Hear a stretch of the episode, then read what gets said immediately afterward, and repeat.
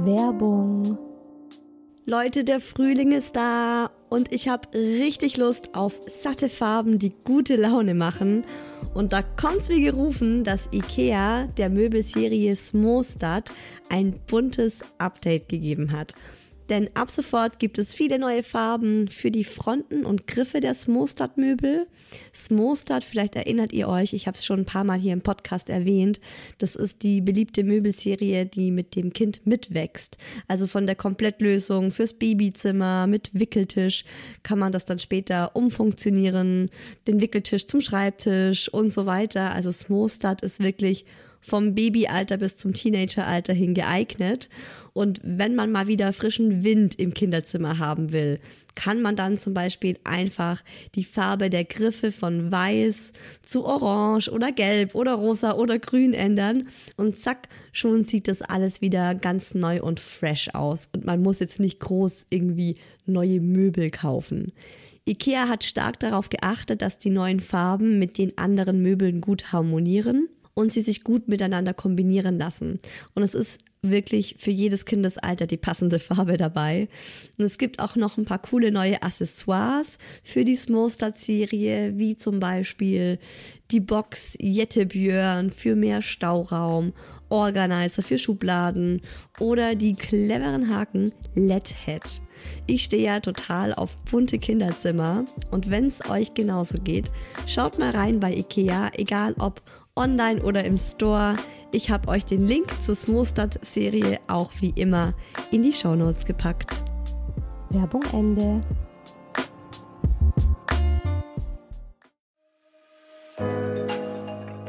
Herzlichen Glückwunsch, ihr drei. Und willkommen, kleines Wesen auf der Erde.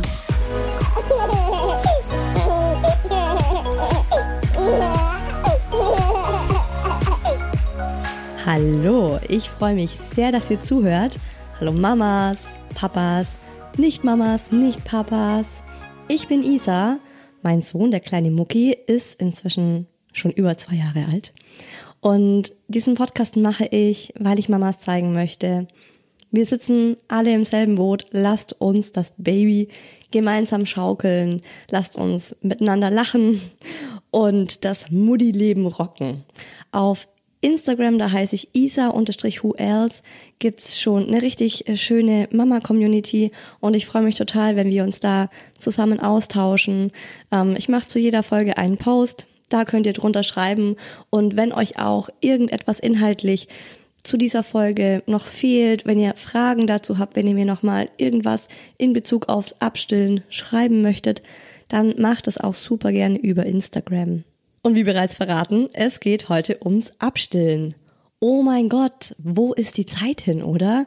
Also gefühlt ist der kleine Mucki gerade erst auf die Welt gekommen, beziehungsweise ich habe gerade erst im Podcast über seine Geburt erzählt und über die Stillprobleme und jetzt ist es schon wieder so weit, dass ich übers Abstillen spreche. Plötzlich soll diese letzte körperliche, innige Verbindung zwischen Mama und Kind ein Ende nehmen. Und das ist schon hart. Und ich finde auch, dass das Thema Abstillen so krass klein geredet wird oder auch so krass unterschätzt wird. Also ich finde, das wird bei uns so rational angegangen. Dann heißt es, ja, jetzt ist das Baby so und so alt, jetzt ist es bereit, um Nahrung aufzunehmen, so und so stellen sie ab. Aha, okay, stopp mal. Es ist ja vor allem ein emotionales Thema. Also es ist für die Mama, finde ich, ein ständiges Hin und Her zwischen Yeah, Freiheit, ich komme, wo ist mein Aperol Spritz und mein Reisepass und Stopp, ich will das noch nicht, ich bin noch überhaupt nicht bereit dazu, diese enge Verbindung zu meinem Kind jetzt, ja, zu beenden. Und wo werde ich eigentlich die ganzen Kuscheleinheiten mit meinem Baby herbekommen? So war das zumindest bei mir. Und durch diese Achterbahn der Gefühle nehme ich euch heute in dieser Folge mit. Ihr erfahrt, wann ich den Mucki abgestillt habe, woran ich auch den Zeitpunkt festgemacht habe, also wann wir damit begonnen haben, wie lang es gedauert hat, bis er komplett abgestillt war, wie das alles so ablief. Es läuft ja auch niemals alles ganz glatt. Ich denke nicht nur bei uns, sondern bei jedem von uns. Ich erzähle euch von meinen Gedanken und Ängsten und Hoffnungen in Bezug auf das Abstillen. Ich gehe auch auf das Thema in den Schlafstillen ein. Das war nämlich auch bei uns so. Und dieser riesengroßen Sorge der Mamas, was mache ich denn jetzt, wenn ich nicht mehr stille? Natürlich hatte auch ich in Bezug aufs Abstillen einen Milchstau, den Milchstau des Grauens. Von dem hört ihr und von morgendlichen und abendlichen Tränen, als der Mucki dann tatsächlich nicht mehr an der Brust trinken wollte und sich angeekelt weggedreht hat. Ähm, der Daddy erzählt euch seine Gedanken zum Abstillen.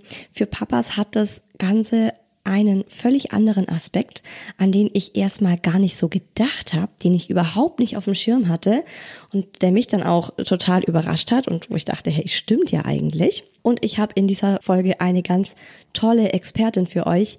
Carmen Beck ist freiberufliche Kinderkrankenschwester mit dem Schwerpunkt Entwicklungsberatung bei Kindern von 0 bis 3 Jahren. Sie berät viel zum Thema Ernährung, Stillen, Beikosteinführung, Schlafstörungen, also wirklich so die ganzen Knackpunkte, bei denen Eltern in der ersten Zeit vor allem sehr dankbar für Hilfe sind. Und sie erklärt nochmal ganz toll, wann auch so rein rational betrachtet der richtige Zeitpunkt zum Abstillen gekommen ist beim Baby und auch warum das so ist. Also da konnte auch ich nochmal was lernen. Es gibt übrigens noch eine separate Folge zum Thema Beikost, weil das Abstillen und das Thema Beikost in eine Folge zu packen, das hätte wirklich den Rahmen einer Folge gesprengt. Wann ist der richtige Zeitpunkt, um abzustillen? also wie ich schon gesagt habe, ich finde, dieses Thema Abstillen wird oft total falsch behandelt, weil es eben in erster Linie in den Informationen oder auch beim Arzt, beim Kinderarzt, was ich so mitbekommen habe, sehr rational zugeht und sehr praktisch und so richtig schön deutsch. welche Beikost, welche Milch, welche Flasche, wie geht man vor. Und für mich war das Abstillen vor allem eines, emotional. Mein Gott, ich meine, wir Mamas geben die letzte körperliche Verbindung zu unserem Baby her. Das ist ein riesengroßer Schritt in Richtung Loslassen, in Richtung Distanz zwischen Kind und Mama schaffen, ich meine, das Kind war ja davor in uns drin. Also wir haben dieses Kind erschaffen. Und äh, danach war es auf der Welt, aber es hat in regelmäßigen Abständen an unserer Brust getrunken. Und dann waren wir wieder in einer Symbiose, in einer ganz engen Verbindung. Es ist aber auch ein Schritt in Richtung Freiheit, in Richtung mein Körper gehört wieder mir selbst und das hat natürlich auch wieder ganz viel mit Selbstbestimmung zu tun, dass du entscheiden kannst, was du heute machst und nicht immer auch dran denken musst, ah, okay, aber ich muss ja spätestens um drei Uhr nachts wieder daheim sein, weil dann will mein Kind unbedingt die Brust. Ich habe mich vor allem gefragt, wo bekomme ich die Kuschelzeit wieder her, wenn ich ihn nicht mehr still? Ich fand das immer super schön, mit dem kleinen Mucki einfach zu schmusen. Kleiner Spoiler, die kriegt man trotzdem. Aber ich fange einfach mal an, alles der Reihe nach zu erzählen. Wer die Folge mit dem Stillen bei mir gehört hat, weiß, dass ich am Anfang ganz schön kämpfen musste, dass es alles funktioniert hat mit dem Stillen. Es war nicht so einfach und so smooth, wie ich mir das vorgestellt habe. Und dann hat's endlich geklappt und ich habe das wirklich genossen, wenn sich das Muckilein immer in meinen Arm reingeschmust hat und dass die kleine Babyhand auf meiner Brust so geruht ist. Und plötzlich haben alle um mich herum angefangen, übers Abstillen zu sprechen. Also das Thema ist tatsächlich eher auf mich zugerollt gekommen, gefühlt wie so eine Dampfwalze, hat es mich in meiner Mama-Idylle, in meiner Einheit mit mir und meinem Kind einmal überrollt, weil plötzlich alle Mamas um mich herum so Sprüche abgegeben haben, wie zum Beispiel, wir waren essen. Und dann meint eine so, wow, jetzt eine Weißweinschorle zum Essen dazu ich kann es überhaupt nicht mehr erwarten, endlich abzustillen. Ich warte nur noch darauf, dass endlich äh, der Kleine, die Kleine vier Monate alt wird. Sowas habe ich öfters gehört und ich bin dann immer ganz leise geworden. Ich meine, ich hatte das auch ab und zu. Klar, diese Momente, wenn man bei einem Abendessen eingeladen ist und ich liebe zum Beispiel Rotwein und alle trinken einen echt guten Rotwein, vor allem wenn wir bei meinem Papa zum Abendessen eingeladen waren. Oh, und ähm, ja, du weißt genau, in einer Stunde wird gestillt, ist jetzt nicht so cool. Es sind halt immer zwei Seiten, die da miteinander in der Mama kämpfen. Und ich finde es eben auch ganz wichtig, sich Zeit für diese zwei Seiten, die in einem kämpfen, zu nehmen und das auch zuzulassen und sich das auch einzugestehen. Denn wir sind keine Roboter. Es ist tatsächlich nicht so wie in diesen Büchern, okay, das Kind ist so und so alt, es guckt nach dem Essen, alles klar, wir fangen an abzustillen und wir starten so, so, so. Ich meine, das könnt ihr in jedem Ratgeber, in jeder kostenlosen Broschüre, die beim Kinderarzt auslegt, die euch die Hebamme mitgibt, was auch immer, das könnt ihr überall nachlesen. Aber diese ganze Maschinerie, diese ganzen Emotionen, diese Ängste, diese Trauer, die da mit der Mama einhergeht, darüber sprechen ganz wenige, finde ich.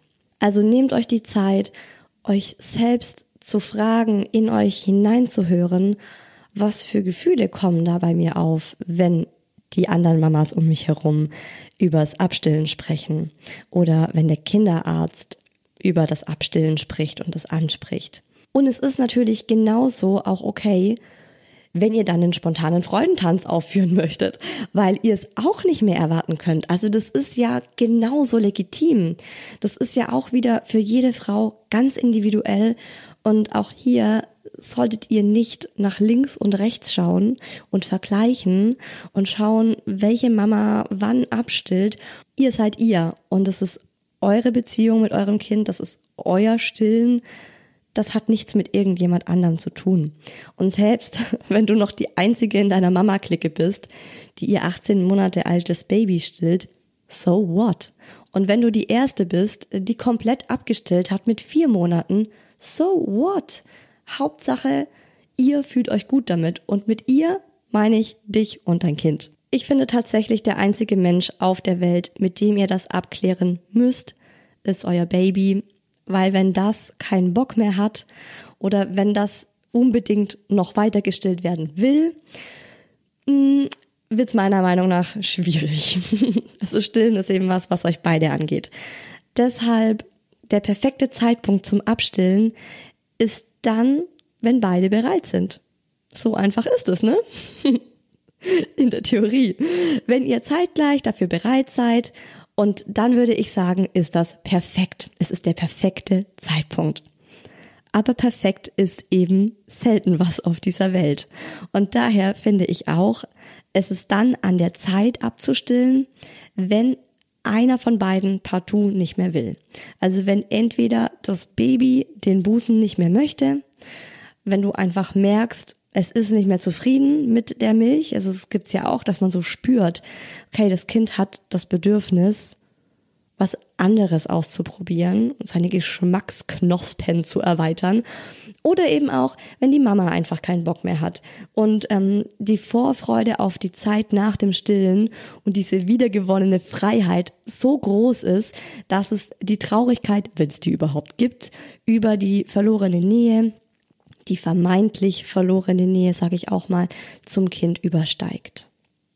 Wie war das jetzt also konkret bei uns? Bei uns war so die erste, der erste Schritt auch ähm, in einer U-Untersuchung beim Kinderarzt.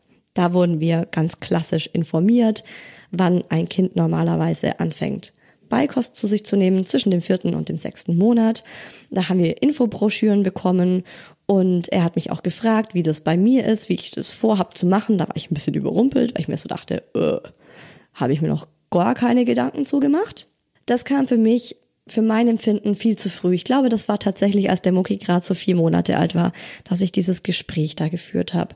Der Daddy war auch mit dabei und wir haben dann beide auch entschieden.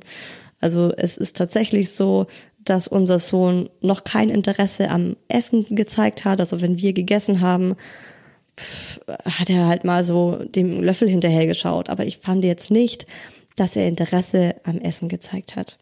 Das war dann erst mit sechs Monaten der Fall. Und dann gab es ganz klassisch Karottenbrei als allererste Mahlzeit. herrlich. Filmt das unbedingt. Also, das ist eine super schöne Erinnerung. Bei uns war es so, der Daddy hatte ihn auf dem Schoß. Ich habe ähm, das Karottenmus gemacht und ähm, ihm dann mit so einem Löffelchen ganz, ganz kleine Menge erstmal so an die Lippen gehalten, dass er das mal probieren kann. Ähm, es war auch emotional gar nicht so schlimm für mich, weil ich ja wusste, jetzt beginnt das Abstillen. Also es ist ja auch ein langer Prozess. Und das ist jetzt so die erste Nahrung, die er zu sich nimmt. Ich war eher neugierig. Ich habe mich gefreut, auch für ihn, dass er jetzt endlich mal was anderes probieren kann. Ich war ganz gespannt, wie er es findet, weil das Leben hat ja so viel mehr zu bieten als nur Muttermilch.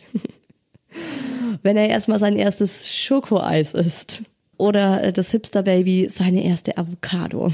Das finde ich eben auch ganz wichtig, dass man sich klar macht, Abstillen ist ein langsamer Prozess. Und wenn ich jetzt anfange, Beikost zuzufüttern, dann heißt es nicht sofort, dass ich mich jetzt von meinem Kind äh, distanziere, sondern es fängt wirklich ganz, ganz slow an. Und es dauert dann eben auch so lange, wie es dauert. Also bis das Kind komplett abgestillt ist, kann man vorher ganz schlecht sagen, weil man nicht weiß, wie das Kind darauf reagiert, wie das Kind das Essen annimmt.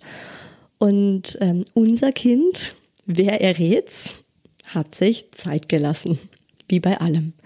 Also die ersten vier Tage hat er überhaupt nichts von dem Karottenmus gegessen.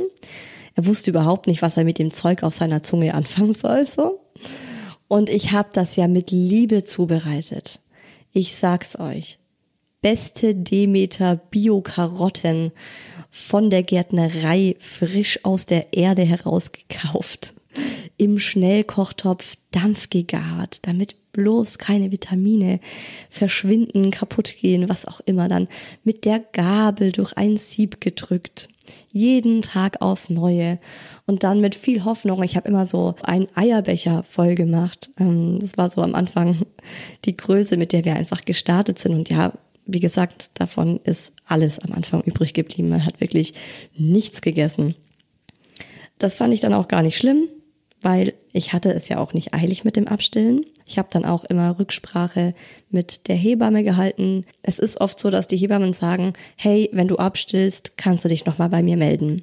Und es gibt auch, ähm, bei uns zumindest in Bayern zum Beispiel, hat man als junge Mama irgendwie ähm, kann man, ich glaube, ein bis dreimal oder ein bis zweimal eine Kinderkrankenschwester zu sich kommen lassen. Also da hatten wir auch Infobroschüren vom Arzt bekommen und äh, das habe ich auch einmal in Anspruch genommen. Aber beim Thema Beikost, das erzähle ich euch dann in der Beikostfolge. Jedenfalls, ihr habt die Möglichkeit, euch da nochmal professionell beraten zu lassen, weil es auch echt was sehr Individuelles ist. Und ich habe dann mit der Hebamme gesprochen, habe ihm gemeint, ja, er hat überhaupt kein Interesse noch an diesem Karottenmus und er weiß auch gar nicht, wie er das so mit seiner Zunge in den Rachen runter befördert. Und sie hat dann gemeint, hey, leg noch mal eine Woche Pause ein und dann probierst du es noch mal. Und diese eine Woche hat tatsächlich den Unterschied gemacht. Das ist Wahnsinn, was, ja, wie schnell sich Kinder in einer Woche weiterentwickeln. So kleine Babys vor allem. Und dann war sozusagen kein Halt mehr für den Mucki. Es ist trotz allem ein richtig sanfter und natürlicher Übergang gewesen. Also man fängt einfach an, dass das Kind dann so viel isst, wie es halt schafft. Es ist ja auch erstmal anstrengend, glaube ich, für den, so diese neuen Muskeln zu bewegen, oder? Und immer wenn er dann fertig war mit diesen Mahlzeiten, dann habe ich danach noch gestillt und es war dann eben so, dass er immer mehr gegessen hat und das Stillen immer weniger wurde, bis er dann tatsächlich von dieser einen Mahlzeit so satt war, dass er danach nichts mehr trinken wollte. Und dadurch, dass es so langsam ablief, war das auch für meine Brüste überhaupt kein Problem. Die wurden immer kleiner, immer kleiner und ich dachte mir so, boah, ist Abstillen easy. Das ist ja ein absoluter Klacks. Also was erzählen die Leute einem von Milchstau und von Krisen? Ja, habe ich äh, mich zu früh gefreut. Die größte Veränderung kam bei uns mit dem Abendbrei. Da habe ich mich vom Rezept her an das altbewährte Rezept meiner Mama gehalten, das seitdem für ganz viele Kinder in unserer Familie hergenommen wurde, nachdem ich auch ganz oft von euch gefragt werde, weil ich das schon mal in der Folge zum Thema Babyschlaf erwähnt habe. Der Abendbrei ist eine Kalorienbombe vom Feinsten. Und der hat den kleinen Mucki ins Nirvana gebeamt. Plötzlich hat mein Kind von 19 Uhr bis 4 Uhr durchgeschlafen. Holy shit. Und das war so für mich, wo ich mir dachte, okay, warum habe ich das nicht schon früher gemacht? das Rezept findet ihr übrigens in meinem Instagram-Kanal in den Story-Highlights unter Rezepten. Wir haben das immer mit Kuhmilch gemacht, 3,5 Prozent fettige Kuhmilch. Man kann es aber natürlich auch mit Prämilch machen. Ähm, Mandelmus ist drin, Obstmus ist drin und Siebenkornbrei. Wir hatten dafür auch ähm, den Silikonsauger auf der Trinkflasche aufgeschnitten mit der Schere, einfach das Loch erweitert, weil selbst der L-Sauger für Brei trotzdem viel zu klein war. Also das Loch war so klein, dass dieser Brei da nicht durchging. Und vielleicht lag es auch daran, dass er eben einfach so eine riesengroße Menge Brei in sich rein inhaliert hat, ähm, die er so mit dem kleinen Loch wahrscheinlich gar nicht zu sich genommen hätte. Auf jeden Fall hat er komatös danach geschlafen und das hat mir wahnsinnig viel mehr Lebensqualität gegeben, weil die Nächte ruhiger waren, weil ich ja zum Großteil einfach durchschlafen konnte. Das war der Killer. ich weiß auch noch ganz genau, wie ich ihn zum letzten Mal abends gestillt habe. Und da war mir eben schon klar, okay, morgen fange ich an, ihm den Abendbrei zu geben. Ich glaube, es war sogar so, dass ich das dreimal nach hinten verschoben habe. dass ich eigentlich gedacht habe, okay, morgen mache ich's und dann ist dieser Abend gekommen und ich habe mir gedacht, nee, ich still dich jetzt noch mal. Es war auf jeden Fall Ende Dezember und da war er acht Monate alt. Und als ich dann tatsächlich diesen Abendbrei anstelle der Brust gegeben habe, da musste ich dann zum ersten Mal ein paar Tränchen verdrücken. Als ich ihn dann da so, also ich lag mit ihm im Bett, in mein Stillkissen eingemummelt, ganz gemütlich und ähm, er lag da so friedlich in meinem Arm und hat getrunken und ich war einfach traurig weil ich mir dachte, das ist ab morgen nicht mehr so und das ist jetzt halt, ja, diese Phase geht zu Ende. Und ich habe mir auch Gedanken gemacht, ob er die Flasche dann genauso beruhigend findet wie meine Brust und ähm, ob er dann auch genauso wie beim Stillen eben schon während dem Stillen einschläft und dann so im fast Tiefschlaf ins Bettchen gelegt wird und einfach weiterschläft. Also ich habe den Brei tatsächlich in der Flasche gegeben. Ich weiß gar nicht, manche sagen, glaube ich, man soll den Brei löffeln am Abend. Und das haben wir nämlich nicht gemacht. Und vielleicht war das auch der Grund, warum es dann tatsächlich super easy war mit dem Einschlafen. Ich habe anstelle meiner Brust ihm einfach diesen Brei gegeben. Der Brei hat ihm super gut geschmeckt. Er hat es weggezogen, diese Breimahlzeit ähm, und hat eben genauso in meinem Arm genuckelt, nur dass es eben nicht an der Brustwarze war, sondern an diesem Silikonsauger. Und er ist dann auch tatsächlich genauso halb eingeschlafen und ich konnte ihn dann im Halbschlaf in sein Bettchen rüberlegen und die Sache war erledigt. Mit dem krassen Vorteil, dass das jetzt aber auch der Papa machen konnte, dass nicht immer ich für dieses ins Bett bringen zuständig war, weil ich eben die Brust habe. Und was das für ihn bedeutet hat, das erzählt er euch jetzt selbst in den Daddy gefragt. Also beim Thema Abstillen warst du jetzt ja nicht so integriert, aber kannst du trotzdem so noch ein bisschen Revue passieren lassen, was da deine Gefühle waren oder was du da so zu gedacht hast? Für mich war das Abstillen ein durchaus großer Schritt oder eine große Veränderung.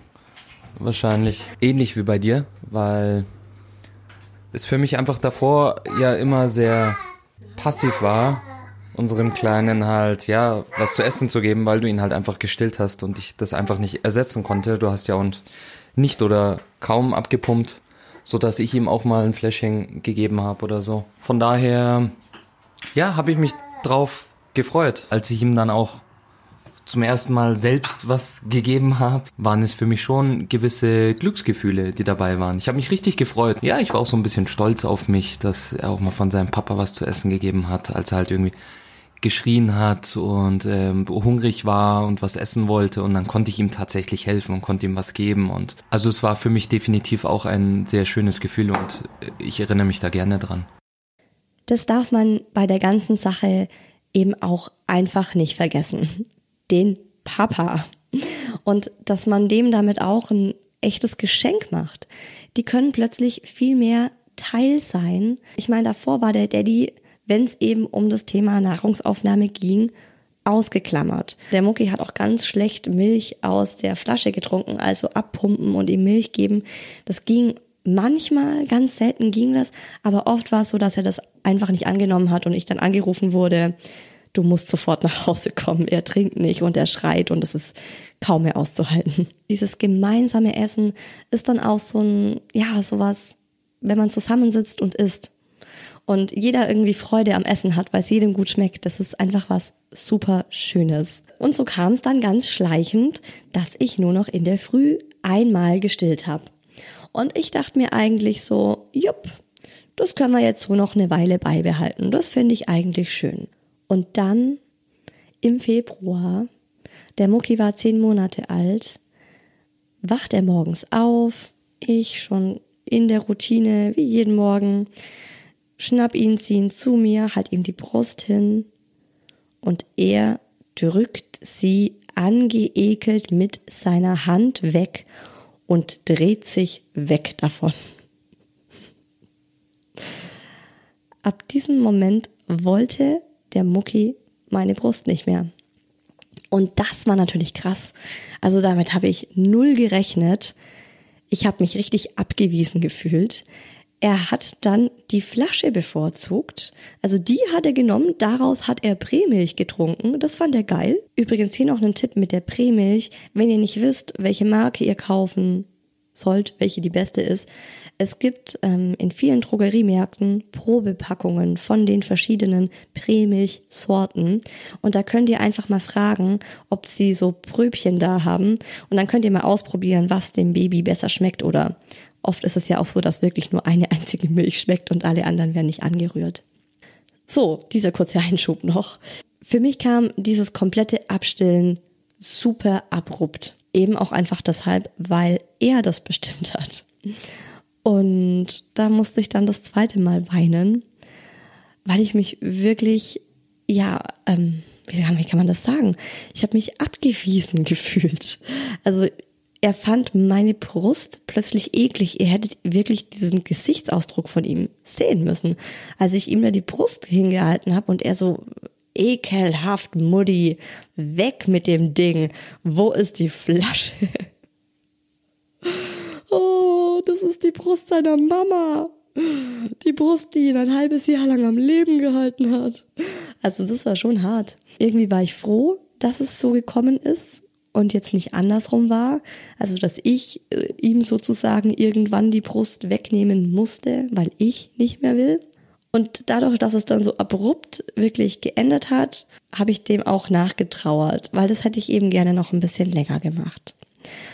Und der zweite Nachteil von diesem abrupten Ende war dann, dass die Brust auch ziemlich vor den Kopf gestoßen war und ich trotz äh, Ausstreichen und Tee trinken einen fetten Milchstau bekommen habe, den ich äh, von alleine nicht weggekriegt habe. Übrigens, ich habe einen ultimativen Trick zum Ausstreichen bekommen. Also wenn man so verhärtete Stellen an der Brust hat, so einen angehenden Milchstau, dann haltet an diese verhärtete Stelle mal eine elektrische Zahnbürste hin, also so diesen vibrierenden ähm, Teil, den unteren Teil der Zahnbürste und streicht sozusagen mit diesem vibrierenden Ding man könnte auch einen Vibrator nehmen, aber das wollte mir die Hebamme natürlich nicht empfehlen. Sie haben doch bestimmt einen Vibrator zu Hause. Nehmen Sie den, schalten Sie ihn auf maximale Stärke und streichen Sie mit ihm Ihre Milch aus. Das ist schon eine harte Vorstellung. Wenn man dann so ich meine, es war dann auch oft während der Mucki getrunken hat, das war jetzt noch vor dem Abstillen, da hatte ich oft diese harten Stellen, wenn man dann das Kind an der Brust trinken lässt und parallel dazu ähm, eben mit einem Vibrator sich die Brust ausstreicht. Also ich habe da auch lieber die elektrische Zahnbürste genommen. Und dann streicht ihr damit sozusagen Richtung Brustwarze. Das hat bei mir krass gut funktioniert. Das ist innerhalb von kürzester Zeit wieder weich geworden. Aber selbst der Trick hat dann mit diesem letzten Milchstau nicht mehr funktioniert. Und äh, letzten Endes musste ich Antibiotikum nehmen. Ich hatte Fieber. Ich hatte wirklich starke Schmerzen. Also so ein, so ein richtig krasser Milchstau ist eine heftige Angelegenheit. Ich konnte meine äh, rechte Hand nicht mehr, meinen rechten Arm nicht mehr heben. So wehgetan hat das. Und bin die ganze Zeit mit Kühlpads im BH rumgelaufen. Ja, und als das überstanden war, war es rum. Bevor ich jetzt auf die Gefühle nochmal eingehen, die ich so nach dem Abstillen hatte, was danach noch so kam, hört ihr jetzt Hi Baby Expertin Carmen Beck, Expertin auf dem Gebiet Abstillen und Beikost mit ihren ganz konkreten Tipps rund ums Abstillen. Viele Eltern, vor allem die Mütter, fragen sich, wann ist der richtige Zeitpunkt für das Abstillen gekommen. Es gibt keine ganz strenge Empfehlungen. Gut ist es, wenn das Kind bis zum Ende des ersten Lebensjahres gestillt werden kann. Das bedeutet natürlich, dass man ab der Zeit, wo die Beikost beginnt, nicht mehr voll stillt, sondern nur noch wenige Male am Tag und Schritt für Schritt eine andere Art der Nahrungsaufnahme eingeführt wird. Zwischen dem vierten und sechsten Monat haben die Babys eine große Bereitschaft und auch Neugier, eine neue Art der Nahrungsaufnahme kennenzulernen. Das heißt, es ist ein guter Zeitpunkt, um wieder mit der Beikost und der Löffelmahlzeit zu beginnen. Dabei ist es wichtig, dass du dein Baby gut beobachtest. Ist es neugierig und aufmerksam, wenn man selbst was isst? Schaut es der Gabel nach, wenn man, es, wenn man die Gabel zum Mund führt? Da signalisiert das Kind, dass es bereit ist, eben auch was Neues kennenzulernen. Außerdem ist zwischen dem vierten und sechsten Monat auch ein Fenster weit offen, um neue Geschmacksrichtungen kennenzulernen. Das heißt, die Kinder sind bereit, neue Geschmäcker zu erproben und auch kennenzulernen. Wenn dein Kind dann nicht mehr ausschließlich gestillt wird, sondern nach und nach die Beikost eingeführt wird, wird die Milchproduktion automatisch reduziert. Die Brust wird weniger stimuliert, es wird weniger Milch produziert und es beginnt auch zum Teil dann schon das Abstillen bzw. das Teilabstillen. Solltest du jedoch sehr viel Milch haben und es ist mit dem Abstillen schwierig, sei es von der Brustseite oder auch vom Kind, manche Kinder wollen auch nicht ohne die Brust sein, kann man einige Dinge beachten. Die Milchproduktion wird reduziert, wenn das Kind weniger oft trinkt. Das heißt, Du solltest versuchen, tagsüber dem Kind nicht mehr die Brust anzubieten. Manche Babys wollen die Brust auch als Regulationshilfe, beruhigen sich über das Nuckeln, da sollten Alternativen gefunden werden. Solltest du sehr viel Milch noch haben und es ist für die Brust unangenehm, kann man durch Pfefferminztee und Salbeitee die Milchproduktion reduzieren. Sollte dein Baby nicht ganz so begeistert sein von der neuen Art der Nahrungsaufnahme, dann gib ihm ein bisschen Geduld. Mach lieber ein paar Tage Pause und starte dann nochmal neu. Ich möchte noch mal kurz was zum Thema loswerden. Welche Alternativen gibt's, wenn Stillen das Kind beruhigt und das Kind nur mit dem Stillen zum Einschlafen gebracht wird? Meiner Meinung nach ist das Allerwichtigste in Bezug auf Abstillen Ihr müsst es wirklich wollen. Ihr müsst wirklich abstillen wollen. Und sobald ihr da nicht mit ganzem Herzen dabei seid, spürt das das Kind. Und dann seid ihr auch sehr leicht wieder davon abzubringen. Und sobald es dann irgendwie das erste Drama gibt, weil es den Busen nicht mehr gibt, ist man dann gleich dazu geneigt zu sagen, ach komm, dann packe ich ihn halt auch wieder aus. Weil man vielleicht ganz tief in sich das selbst noch nicht aufgeben möchte. Wenn es aber bei euch wirklich so ist, dass ihr abstillen möchtet, dann gibt's auch Alternativen dazu. Und die sind genauso individuell wie ihr, wie eure Familie, wie euer Kind. Ihr müsst euch einfach neue Routinen schaffen. Dabei ist Nähe ganz wichtig, Ruhe ist ganz wichtig, Entschlossenheit, Liebe. Ähm, das Ritual muss zu euch passen. Und auch da könnt ihr nochmal mit der Hebamme, mit dem Kinderarzt oder eben auch mit so einer Kinderkrankenschwester sprechen und die um Rat fragen. Bei uns war es zum Beispiel ganz oft der Schnulli. Der Mucki hat lange Zeit keinen Schnulli genommen. Ich kann auch dazu nochmal eine Folge machen zum Thema Schnulli. Vielleicht mache ich da nochmal eine Folge zu. Das habe ich auch noch gar nicht erzählt. Ähm, und das ging mit dem Schnulli dann los, als das Abstillen begonnen hat. Das war so dann seine Alternative, weil er hat eben auch ähm, sich total beruhigen lassen durch dieses Nuckeln. Und er hat lange Zeit keinen Schnulli genommen, als es eben die Brust gab. Und als es die nicht mehr gab, war dann der Schnuller doch gar nicht mehr so scheiße. Und was auch ganz wichtig ist, wenn man so ein neues Ritual einführt, ist, dass man sich selbst vertraut. Also, dass man selbst in dieses neue Ritual Vertrauen hat und sich denkt, hey, das wird schon alles klappen. Dass man dadurch auch Ruhe ausstrahlt und dem Kind signalisiert, ich weiß ganz genau, was ich mache. Wir kriegen das zusammen hin und das ist was Gutes für uns beide. Bei mir hat das Abstillen insgesamt vier Monate gedauert. Vom Beginn des ersten Preis eben bis hin zur letzten Stillmahlzeit. Ich fand es, wie gesagt, am Ende recht zackig. Aber was soll ich sagen? Der Mucki liebt Essen. Und der genießt es so sehr, wenn er isst. Mmh, mmh. Das ist jedes Mal herrlich, wenn es was zu essen gibt, das ihm schmeckt. Da muss jeder, der am Tisch sitzt, mit ihm einmal mm gemacht haben und er will jeden füttern und kann es überhaupt nicht fassen, wie gut ihm das schmeckt.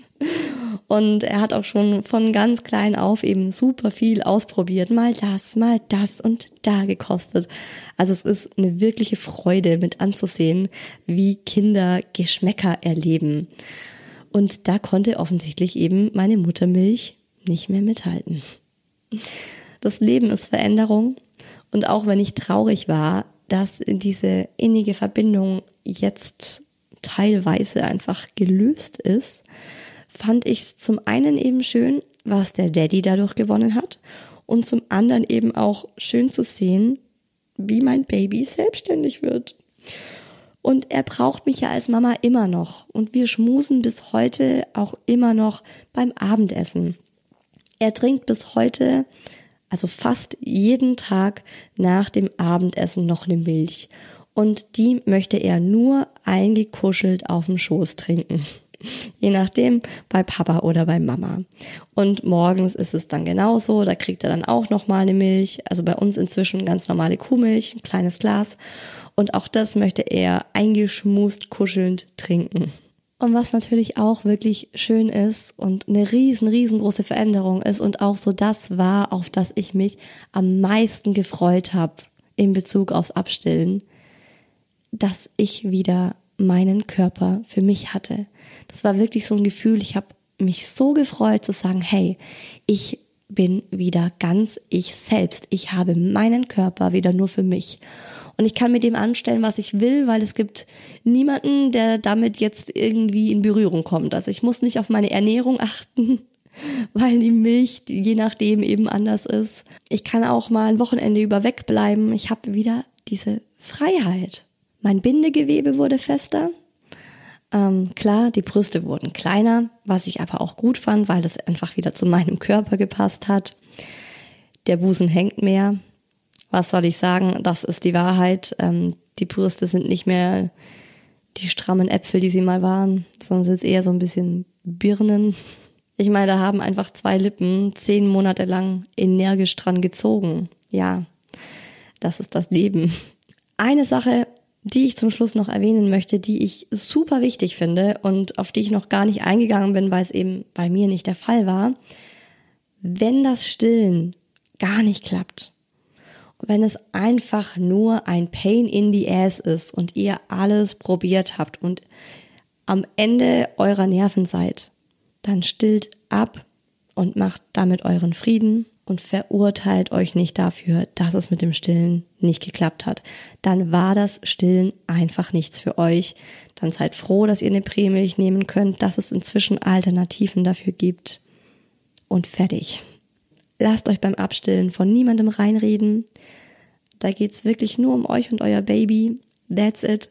Und wenn es mit dem Abstillen partout nicht klappt, wäre meine Vermutung, dass ihr, wenn auch unbewusst, selbst noch nicht ganz bereit dazu seid. Und vielleicht müsst ihr das für euch dann erstmal verarbeiten und für euch diese Bindung loslassen. Ich habe von Mamas gehört, die Rituale dazu machen, so ein Abstillritual. Keine Ahnung, zündet euch ein Feuer an und werft eure Still-BHs rein.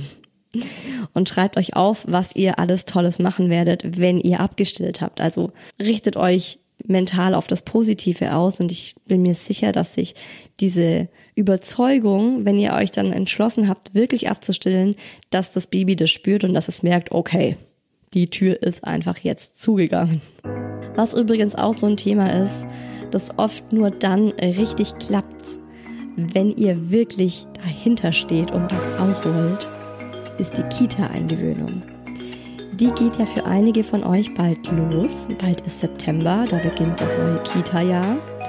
Und ihr seid bestimmt ganz aufgeregt und hibbelig, weil damit wirklich ein neuer Lebensabschnitt beginnt.